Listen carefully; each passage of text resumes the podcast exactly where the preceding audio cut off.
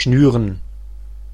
Schneewittchen hatte kein Arg, stellte sich vor sie und ließ sich mit dem neuen Schnürriemen schnüren. Aber die Alte schnürte geschwind und schnürte so fest, dass dem Schneewittchen der Atem verging und es für tot hinfiel. Nun bist du die Schönste gewesen, sprach sie und eilte hinaus. Nicht lange darauf, zur Abendzeit, kamen die sieben Zwerge nach Haus. Aber wie erschraken sie, als sie ihr liebes Schneewittchen auf der Erde liegen sahen, und es regte und bewegte sich nicht, als wäre es tot. Sie hoben es in die Höhe, und weil sie sahen, dass es zu fest geschnürt war, schnitten sie den Schnürriemen entzwei. Da fing es an, ein wenig zu atmen und ward nach und nach wieder lebendig.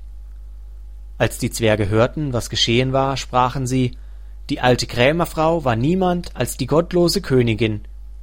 Hüte dich und lass keinen Menschen herein, wenn wir nicht bei dir sind. Das böse Weib aber, als es nach Haus gekommen war, ging vor den Spiegel und fragte Spieglein, Spieglein an der Wand, wer ist die Schönste im ganzen Land? Da antwortete er wie sonst Frau Königin, ihr seid die Schönste hier, aber Schneewittchen über den Bergen bei den sieben Zwergen ist noch tausendmal schöner als ihr. Als sie das hörte, lief ihr alles Blut zum Herzen, so erschrak sie, denn sie sah wohl, dass Schneewittchen wieder lebendig geworden war. Nun aber, sprach sie, will ich etwas aussinnen, das dich zugrunde richten soll. Und mit Hexenkünsten, die sie verstand, machte sie einen giftigen Kamm. Dann verkleidete sie sich und nahm die Gestalt eines anderen alten Weibes an. So ging sie hin, über die sieben Berge zu den sieben Zwergen, klopfte an die Türe und rief Gute Ware feil, feil. Schneewittchen schaute heraus und sprach Geht nur weiter, ich darf niemanden hereinlassen. Das Ansehen wird dir doch erlaubt sein, sprach die Alte, zog den giftigen Kamm heraus und hielt ihn in die Höhe. Da gefiel er dem Kinde so gut, dass es sich betören ließ und die Türe öffnete. Als sie des Kaufs einig waren, sprach die Alte Nun will ich dich einmal ordentlich kämmen. Das arme Schneewittchen dachte an nichts, ließ die Alte gewähren, aber kaum hatte sie den Kamm in die Haare gesteckt, als das Gift darin wirkte und das Mädchen ohne Besinnung niederfiel. Du Ausbund von Schönheit, sprach das boshafte Weib, jetzt ist's um dich geschehen, und ging fort. Zum Glück aber war es bald Abend, wo die sieben Zwerglein nach Haus kamen. Als sie Schneewittchen wie tot auf der Erde liegen sahen, hatten sie gleich die Stiefmutter in Verdacht, suchten nach und fanden den giftigen Kamm. Und kaum hatten sie ihn herausgezogen, so kam Schneewittchen wieder zu sich und erzählte, was vorgegangen war. Da warnten sie es noch einmal, auf seiner Hut zu sein und niemandem die Türe zu öffnen. Die Königin stellte sich daheim vor den Spiegel und sprach Spieglein, Spieglein an der Wand, wer ist die Schönste im ganzen Land? Da antwortete er wie vorher Frau Königin, ihr seid die Schönste hier, aber Schneewittchen über den Bergen bei den sieben Zwergen ist noch tausendmal schöner als ihr. Als sie den Spiegel so reden hörte, zitterte und bebte sie vor Zorn.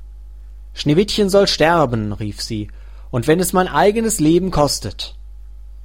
Darauf ging sie in eine ganz verborgene, einsame Kammer, wo niemand hinkam, und machte da einen giftigen Apfel. Äußerlich sah er schön aus, weiß, mit roten Backen, dass jeder, der ihn erblickte, Lust danach bekam, aber wer ein Stückchen davon aß, der musste sterben. Als der Apfel fertig war, färbte sie sich das Gesicht und verkleidete sich in eine Bauersfrau. Und so ging sie über die sieben Berge zu den sieben Zwergen. Sie klopfte an. Schneewittchen streckte den Kopf zum Fenster heraus und sprach Ich darf keinen Menschen einlassen, die sieben Zwerge haben's mir verboten. Mir auch recht, antwortete die Bäuerin, meine Äpfel will ich schon loswerden. Da, einen will ich dir schenken. Nein, sprach Schneewittchen, ich darf nichts annehmen. Fürchtest du dich vor Gift? sprach die Alte. Siehst du, da schneide ich den Apfel in zwei Teile. Den roten Backen iss, den weißen will ich essen. Der Apfel war aber so künstlich gemacht, dass der rote Backen allein vergiftet war. Schneewittchen lusterte den schönen Apfel an, und als es sah, dass die Bäuerin davon aß, so konnte es nicht länger widerstehen, streckte die Hand hinaus und nahm die giftige Hälfte. Kaum aber hatte es einen Bissen davon im Mund, so fiel es tot zur Erde nieder. Da betrachtete es die Königin mit grausigen Blicken und lachte überlaut und sprach Weiß wie Schnee, rot wie Blut, schwarz wie Ebenholz, diesmal könne dich die Zwerge nicht wieder erwecken. Und als sie daheim den Spiegel befragte Spieglein, Spieglein an der Wand, wer ist die Schönste im ganzen Land? So antwortete er endlich Frau Königin, ihr seid die Schönste im Land. Da hatte ihr neidisches Herz Ruhe, so gut ein neidisches Herz Ruhe haben kann. Die Zwerglein, wie sie abends nach Hause kamen, fanden Schneewittchen auf der Erde liegen, und es ging kein Atem mehr aus seinem Mund, und es war tot. Sie hoben es auf, suchten, ob sie was Giftiges fänden, schnürten es auf, kämmten ihm die Haare, wuschen es mit Wasser und Wein, aber es half alles nichts, das liebe Kind war tot und blieb es.